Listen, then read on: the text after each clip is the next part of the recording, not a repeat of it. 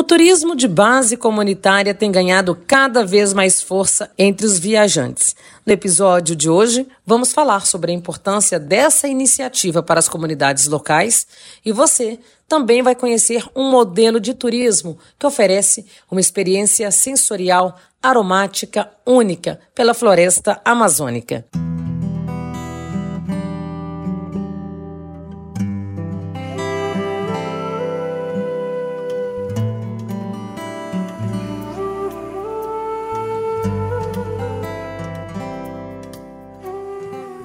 Seja muito bem-vinda, muito bem-vindo. Eu sou Priscila Mendes e este é o podcast da Laslo, essencial para você que busca mais saúde, equilíbrio e bem-estar no seu dia a dia. E o nosso tema de hoje é a força transformadora do turismo de base comunitária, que permite uma aliança entre turistas e comunidades locais, com foco em sustentabilidade econômica, ambiental e social. Talvez você tenha se acostumado com um modelo turístico tradicional. Por isso, eu te convido para uma nova experiência, para uma imersão em culturas locais, em que os protagonistas são os próprios moradores da região. Você já imaginou, por exemplo, conhecer bem de perto as riquezas que a Amazônia nos oferece? Esse é o objetivo do Tour Aromático, que traz um roteiro muito especial, principalmente para você que é aromaterapeuta, fitoterapeuta, ama as plantas aromáticas, os óleos essenciais. E quem está conosco hoje, trazendo todos os detalhes, é a aromaterapeuta Aline Alves, fundadora da Aura Amazônia. Seja muito bem-vinda, Aline. É uma alegria ter a sua participação aqui no Sintonia. Querida, prazer é meu. Uh, é uma honra estar aqui falando desse assunto, ser uma convidada uh, para falar desse assunto é, tão incrível que é falar da Amazônia. Com certeza. E a Amazônia é uma riqueza, uma das maiores riquezas que o Brasil tem, que o mundo tem, na verdade, né? Porque hoje a gente vê que os olhos estão voltados para esse bioma tão importante. Nada melhor do que a gente falar de preservação, falar da importância que ela exerce para o Brasil em si. Nós temos muito orgulho, né, de ter grande parte da extensão é, da Amazônia aqui conosco. E antes da gente falar especificamente aí da Amazônia, do tour aromático, Aline, vamos falar um pouquinho aí do turismo de base comunitária, que vem ganhando cada vez mais espaço. É uma alternativa ao modelo convencional aí que a gente está acostumado. É, de uma maneira geral, eu queria que você falasse um pouquinho, introduzisse o assunto sobre a importância né, desse tipo de turismo, levando em consideração temas como a sustentabilidade social e ambiental. Ah, bacana. O turismo de base comunitária, eu, eu venho aprendendo cada vez mais esses últimos cinco anos, especialmente né, pelo tour aromático nos últimos uh, dois, e agora a gente está indo para o terceiro ano com nossa quarta edição. E, e, tenho aprendido mesmo durante o processo. A gente tem essa ideia da Amazônia, uh, da, da, da, importância dela, né? Mas vivenciar isso na prática e estar tá junto uh, em locais que onde a, a locomoção, né, onde eles não têm os, os mesmos acessos que a gente, né, em alguns lugares não tem luz, uh, é, é muito, é, é, a gente começa a entender a importância e, e, já quero falar assim de primeira que o que eu aprendi, que eu sempre falo para todo mundo, que a sustentabilidade ela só é verdadeira onde os protagonistas são de quem mora na floresta. Então, a, aí a gente já entende basicamente tudo, né? Quando a gente faz um turismo de base comunitária e, a, a, e que preserva esse modelo de turismo, né? Onde vai dando voz para eles, onde esse, vai dando equidade, vai fazendo com que eles contem a história deles mesmo, a gente preserva a, a floresta, porque vai uh, dando qualidade de vida para eles que vão morando na floresta e faz com que não fiquem, não fique à beira do, de invasores, né, grileiros, poceiros. Então, é muito importante mesmo que a gente olhe para o turismo de base comunitária para a preservação do meio ambiente. E a sustentabilidade, daí, Priscila, ela está ela tá encaixada nisso, né? Quando a gente, a gente fala muito de turismo, ecoturismo, né, outros turismos que também a gente encontra na Amazônia, alguns turismos mais comercial, que tem essa diferença de grandes empresas ganhar esse valor e a região, muitas vezes, né, quem está ali trabalhando, quem mora, acaba ganhando muito menos. Então, o turismo Sim. de base comunitária já tem essa divisão aí dos seus ganhos, né? T todos eles ganham um valor de mercado, um valor justo de mercado por, por, pelo esse trabalho, né? Então, quem, quem vai ser, quem vai ganhar sempre, uh, quem vai ter essa importância vai ser eles. E a sustentabilidade, a gente tem que pensar que a sustentabilidade que os povos originários, as comunidades ribeirinhas ensinam, quando a gente fala de sustentabilidade, nunca é para amanhã. É sempre daqui a um tempo.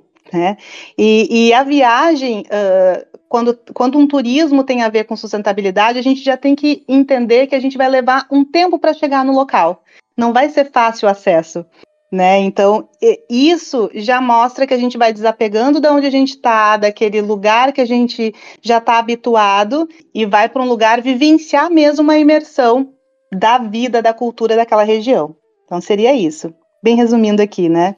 É, o interessante, né, disso tudo, Aline, é que a gente vê as comunidades, né, nesse caso, aí você falou das comunidades ribeirinhas, cada vez mais engajadas também, né, com essa temática de preservação, e a gente percebe o orgulho, né, que essas pessoas têm de trazer ali a, a narrativa, né, de, de suas culturas, da culinária ali local, é, rituais muitas vezes presentes. Isso tudo ajuda a dar mais autenticidade também né, para esse turismo. É aquela situação, é você fazer uma imersão de fato. É você se desprender daquilo que você está acostumado para poder usufruir né, de todos esses benefícios, de, de ter esse mergulho numa, numa floresta, né, num turismo como esse da Amazônia. Exatamente, nossa, isso é muito importante. E esse, é, essa apropriação que as comunidades ribeirinhas, uh, que é onde eu mais convivo, né, na Amazônia, uh, nesses últimos tempos, essa apropriação acontece muito através desse espelhamento do olhar, né? Do, do olhar do viajante para eles, não como exótico, jamais isso, e sim como uma troca cultural mesmo. Uma uhum. troca uh, uh, de vivência de algo que, de um outro modelo de vida. Quando, uh, quando a gente chega lá na Amazônia, né? Todo mundo fala lá, eles a gente pergunta, ah, vocês são daqui, são da Amazônia? Uau, né? Todo mundo sempre fala, nossa, tu é da Amazônia. Mas eles também olham pra gente e falam, e de onde que tu é? Eu sou do Rio Grande do Sul, né, Priscila? Então eles perguntam, tu é do Rio Grande do Sul? Uau! Porque também é só de um outro lugar, né? Então, e essa, essa troca cultural que é rica e que faz com que valorize, né, uh, cada vez mais uh, a cultura local. Essa troca de cultura também fala da sustentabilidade, com certeza. Isso que você está trazendo como exemplo, né, de você ser do Rio Grande do Sul, eu falo que o Brasil é um país é uma junção de diversos países, né? Parece que a gente tem vários países dentro de um só. Porque quando a gente vai para o Nordeste, quando a gente vai para o Sul, né, para a região Sudeste, a gente vai. Cada local, cada região dessa tem a sua riqueza, tem o seu sotaque, né? Então, tem a sua culinária.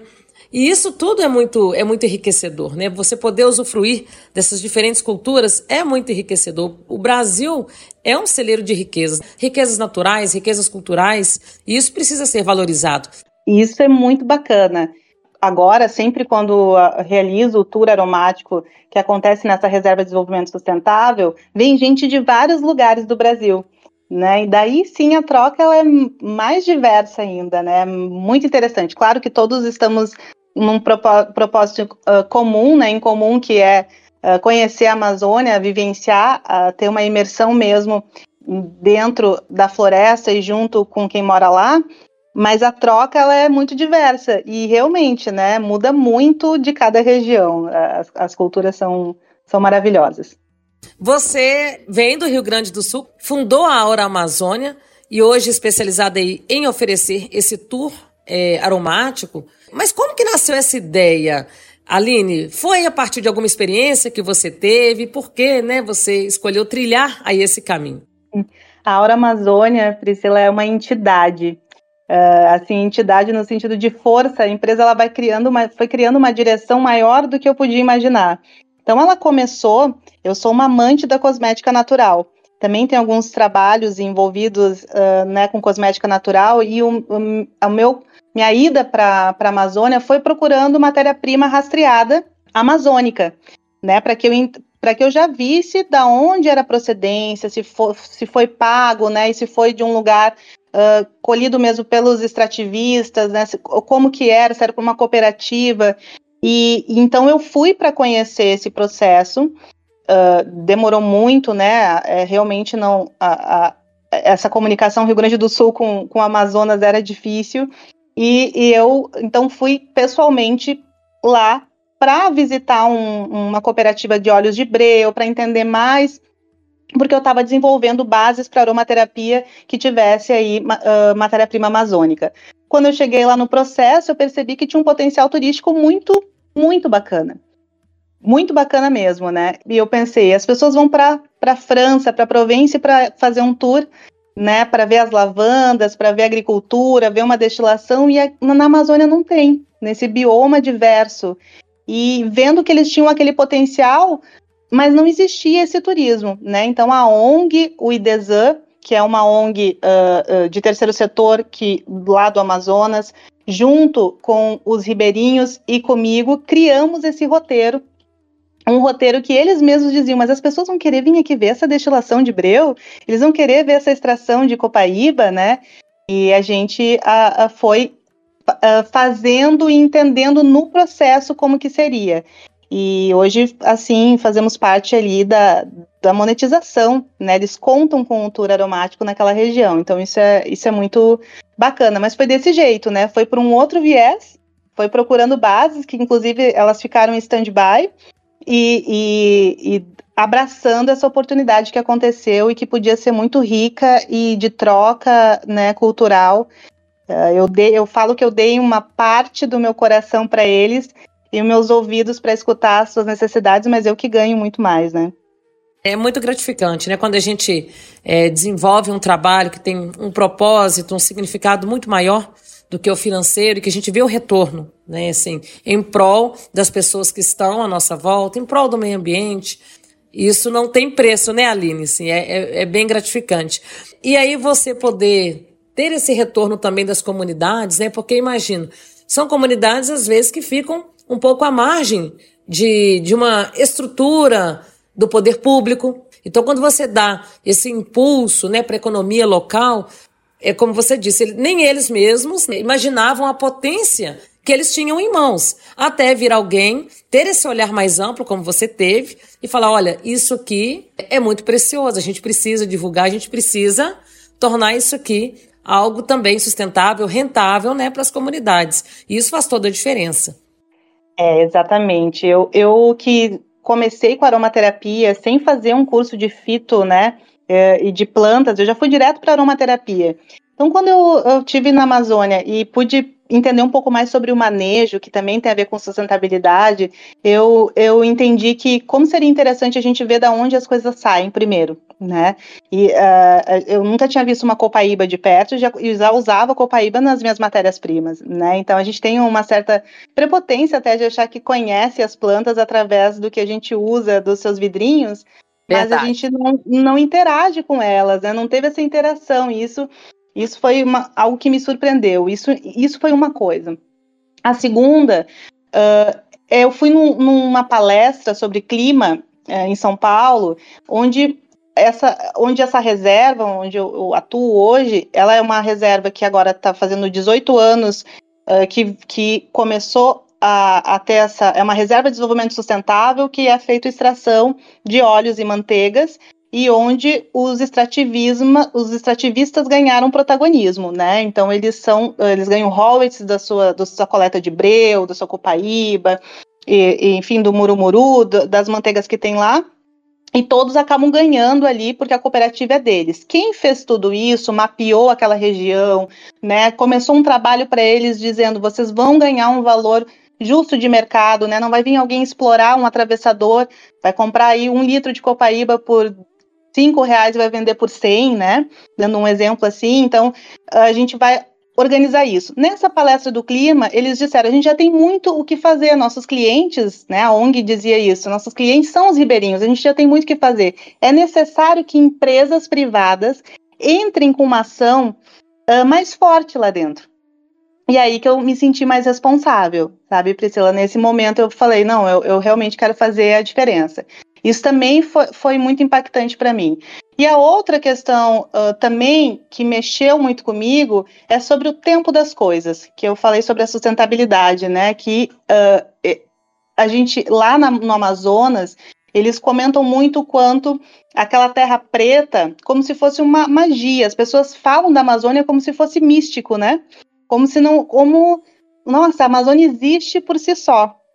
Isso não é uma verdade, né? A Amazônia sempre teve o um manejo de, dos povos originários, dos ribeirinhos, e eles mesmos de plantar. Aqui tem, por exemplo, um cumaru, né, um cupuaçu, e a gente vai mudar, vai deixar mais perto do rio, vai, em vez de ser só monocultura, a gente vai espalhar outras outras plantas aqui. A gente vai cultivar, né? Então existe histórias de que os índios, o, eles usavam, os indígenas eles eles faziam numa lua tal, num tempo tal, eles colocavam peixes, restos de comida, daí faziam, adubavam com folhas, depois, tempo depois, eles faziam a mesma coisa, isso por anos. Então, aquela terra preta, ela não existe do nada, né? Ela existe pelo manejo do, do homem, né? O manejo de quem mora lá na floresta. Eles morarem na floresta é um, crucial para que exista a floresta. Então, isso foi muito impactante para mim, no sentido uh, de que a gente acha muito que está separado da natureza. Né? Uhum. Homem destruidor da natureza. Quando eu cheguei lá, eu entendi que era a natureza, fazia parte da natureza.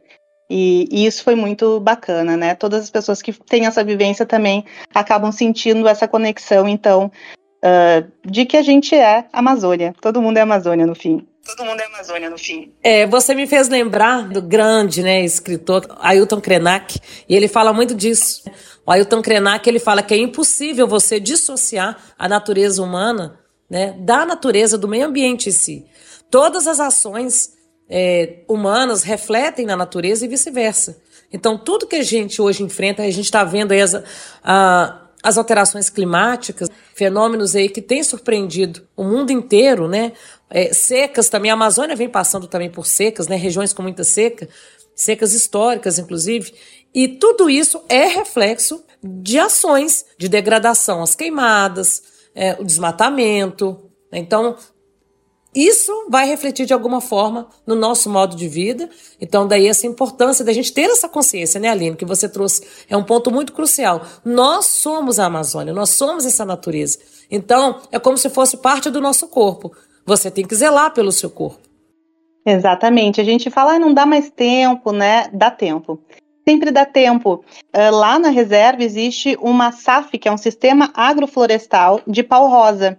A pau rosa, né, como uh, muita gente sabe, está em risco de extinção, dentro, com, constituído como uma das plantas que tem risco de extinção, porque foi explorado inadequado, né? Por muito tempo, por uma empresa de perfumaria na época, era explorado muito. Então, foi explorado a madeira de uma forma uh, agressiva, né? Na, predatória naquela região o, o mesma pessoa que foi muito explorado, que ganhava muito pouco dinheiro para extrair, né? Que aí mostra quanto uma empresa que é muito rica e quem mora lá não, não enriqueceu, né? Porque uhum. ganhou uma empresa, uma empresa grande de fora, inclusive.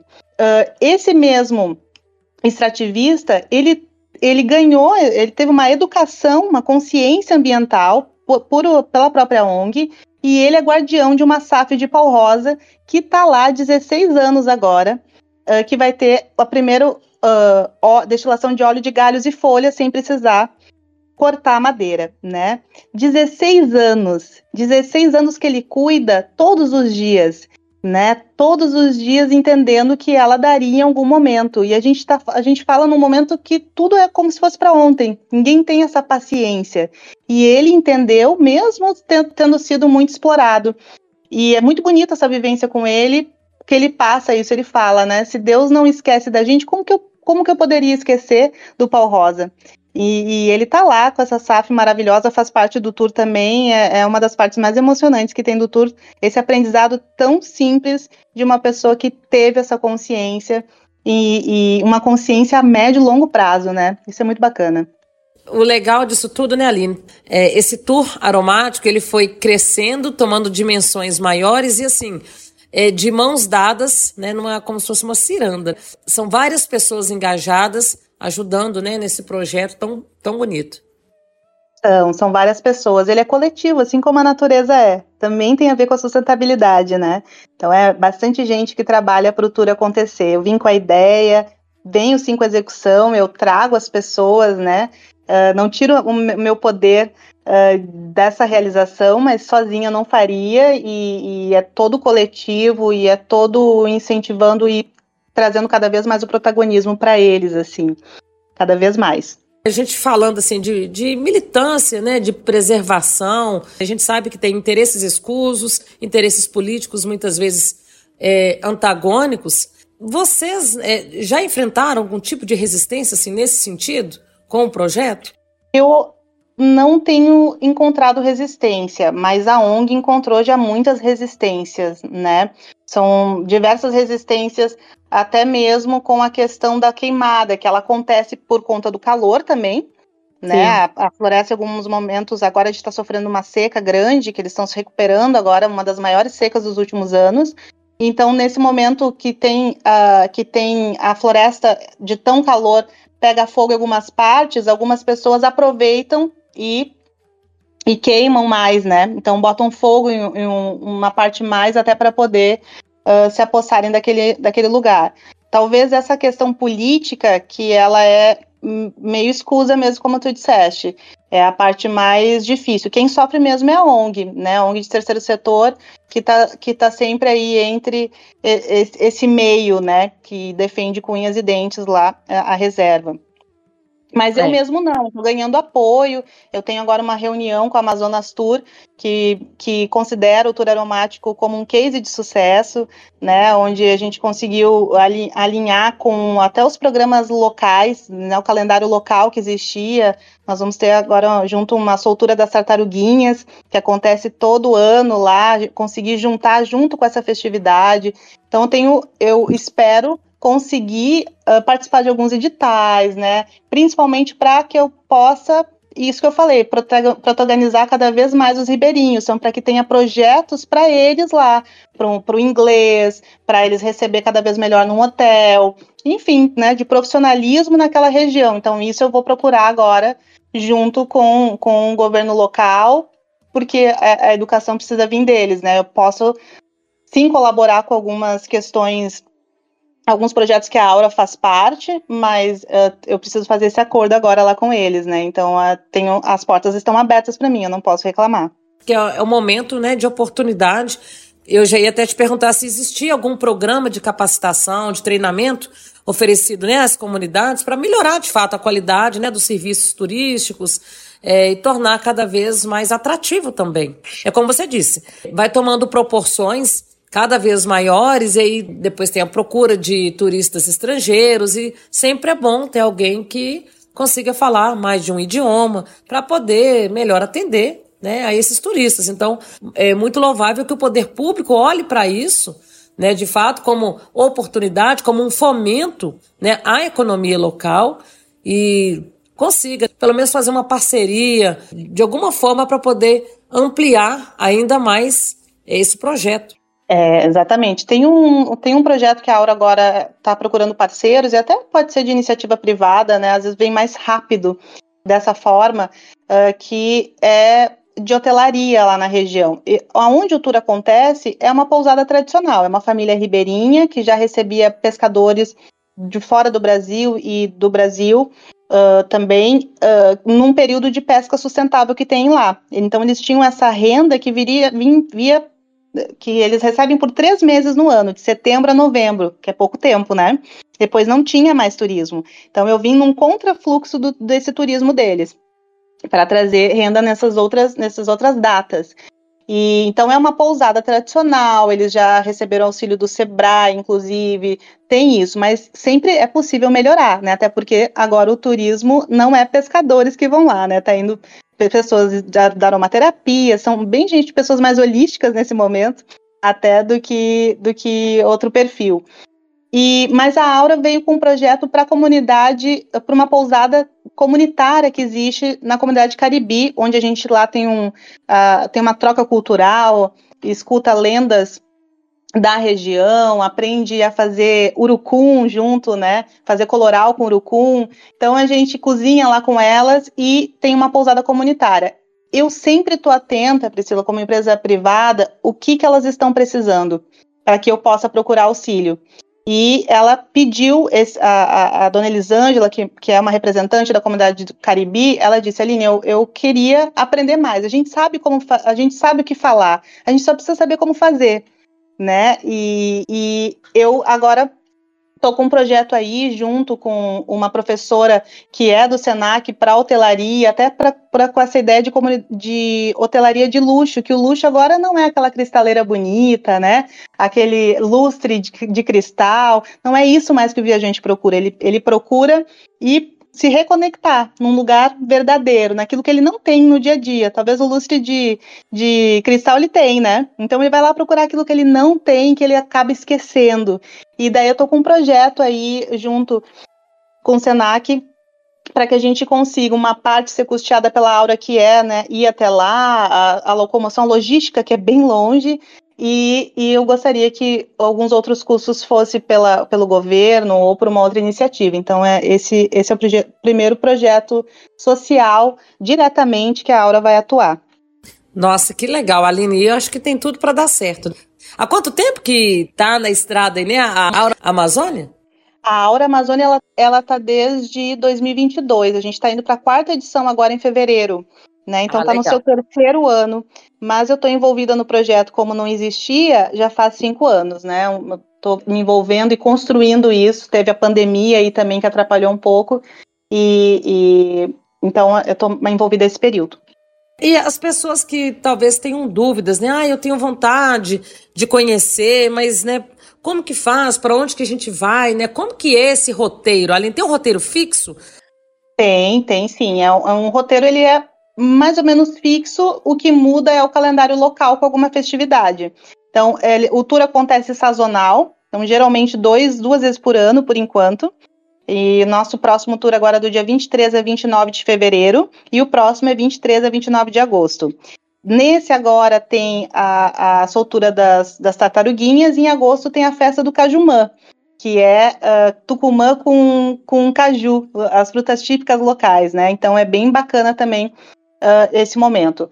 Mas o tour acontece a partir de Manaus, então os viajantes se encontram em Manaus. A gente tem um, um jantar de boas-vindas nesse primeiro dia, já para é, ter comida típica amazonense maravilhosa. No outro dia, a gente percorre 350 quilômetros de ônibus até Itapiranga, o, o porto de Madrubá, e eh, lá mais duas horas de barco até a pousada Mirante do Atumã. Essa pousada, como eu falei, é uma pousada tradicional, ela é de uma família ribeirinha, mas ela tem uma estrutura de pousada normal. Os quartos são individuais com ar-condicionado, com banheiro, né? Eles já estão aptos a receber. Uma parte tem luz solar, e uma parte é com gerador, porque luz não tem nessa, nessas comunidades ribeirinhas onde eu vou na reserva de Otumã não tem energia elétrica. Então, uma parte nessa pousada tem aí uh, luz solar e outra parte é com gerador, então é usado combustível, né?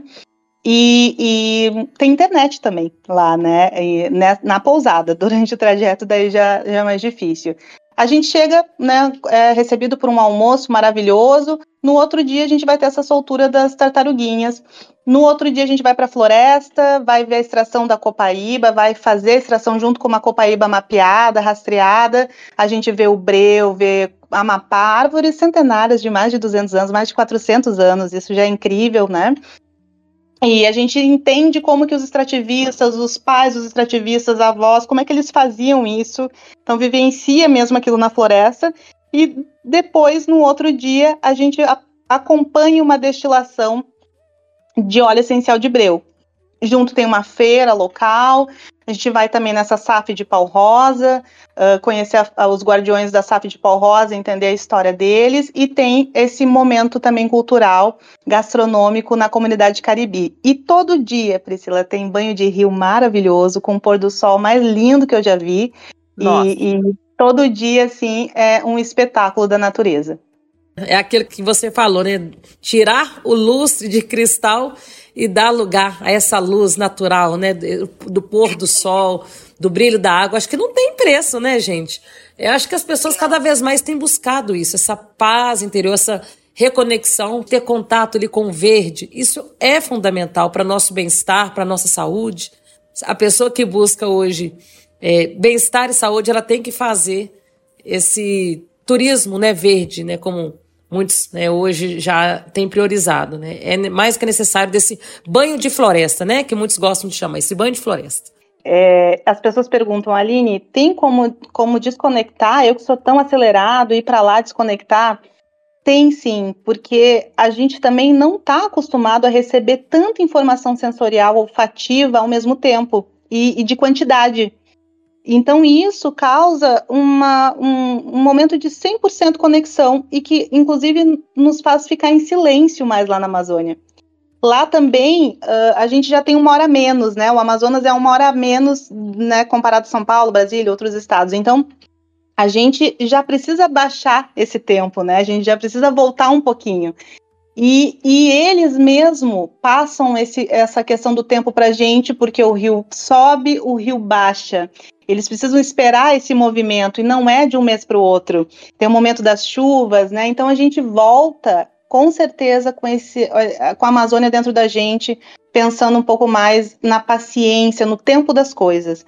E essa vivência fica com a gente, fica intrínseca. Agora, Aline, uma pergunta talvez que foi difícil para você. Lá vai o desafio. O que, é que mais te encanta na Amazônia? Ai, nossa, é, é, é muita coisa, realmente é difícil. O que o, são duas perguntas: o que mais me encanta e o que eu mais amo. O que eu mais amo é o banho de rio. É assim uma coisa. É, a gente pode estar cansado, pode estar batido, pode estar gripado, mergulha no rio, volta recuperado. É muita nutrição aquele rio, né? Eu fico muito, eu sou apaixonada. Uh, e o que eu mais fico encantada é o poder, a capacidade de consciência ambiental que eles têm, mesmo terem sido muito explorados por muito tempo. Então, uma das vivências que eu mais sou apaixonada é o, o, a SAF de Pau Rosa, a vivência com o seu Aldemir, a dona, dona Neide, que é a esposa dele, a, a família, a, essa experiência, essa conscientização que a gente, tendo acesso a muitas informações, muitas vezes não tem. Então, assim, isso é, essa é um momento de mais encantamento, com certeza. Ai, que deve ser maravilhoso, gente.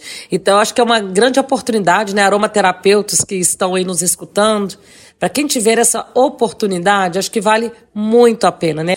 É, a gente falando aqui, né, Aline, tem uma certa dimensão, mas estar ali imerso em contato, né, tendo essa experiência sensorial, é uma experiência riquíssima que vai agregar muito, né, para o conhecimento aí de quem estuda aromaterapia, fitoterapia, enfim, as plantas medicinais. Quem tiver essa oportunidade, né, fica aí o convite para fazer esse tour aromático pela Amazônia. E tem algum contato, Aline, que as pessoas podem fazer com você, para quem quiser mais detalhes, né, de como funciona, quiser marcar o tour aí para as próximas edições? Sim, o contato mais fácil aqui que eu posso falar é o Instagram da Aura Amazônia, é arroba Aura Amazônia. E, e, buscando lá já vai ter acesso a todas as informações e pode me chamar que eu, eu que estou por trás uh, ali da Aura respondendo. Maravilha. Aline, quero agradecer por esse bate-papo aqui maravilhoso. Com certeza. Nossa, Priscila, gratidão demais por esse espaço. Qualquer espaço para poder falar sobre a Amazônia sempre é muito bem-vindo. Agradeço pelo teu trabalho, por ser porta-voz aí, né, de um assunto tão tão importante mesmo, né, como tu disseste, uh, de militância, né? A gente está falando aí o quanto não é só a gente, pessoa física, mas o poder uh, público, né? Uh, o quanto eles podem entrar forte, poder político, eles podem entrar forte aí com ações diretamente para essa região, porque sim, ela é cheio de pessoas morando nesse lugar, né? E, e pessoas que precisam de acessibilidade tanto quanto a gente, bem-estar e qualidade de vida mínima, né? Possível. Com certeza. obrigada e te convido para ir junto, né? Vamos junto para o Tour Aromático quando tiver oportunidade. Seja bem-vinda e vai ser um prazer. Ah, eu tenho certeza. Assim que eu tiver essa oportunidade, eu farei contato, viu? É uma das, das metas ainda, porque a gente tem essa ideia de que querer conhecer outros países, né, Aline? Mas a gente tem um Brasil enorme, vasto, para poder explorar, né, para poder viajar, conhecer outras culturas mais de perto. E muitas vezes a gente se esquece, né, da riqueza que está aqui do nosso lado. Mais uma vez, muito obrigada. Foi um prazer falar com você. Fico à disposição e um grande abraço. Outro para você e muito sucesso. Amém. Bom, gente, essa foi a aromaterapeuta, fundadora da Aura Amazônia, Aline Alves. Espero que você tenha gostado e que tal se permitir esse mergulho na Amazônia, poder se conectar com a natureza, sentir aquele cheiro maravilhoso de floresta. Bom demais, não é mesmo? E se você quiser conhecer mais da Laszlo e de tudo que ela oferece para agregar mais saúde e bem-estar aí na sua vida com a ajuda dos óleos essenciais, você pode interagir conosco também pelas redes sociais. O perfil no Instagram e no Facebook é laslo.oficial. Você fica por dentro das dicas sobre aromaterapia, lançamento de livros, promoções e muito mais. Agradeço por esta sintonia, pela sua audiência. Eu fico por aqui e deixo com você um beijo e aquele abraço aromático.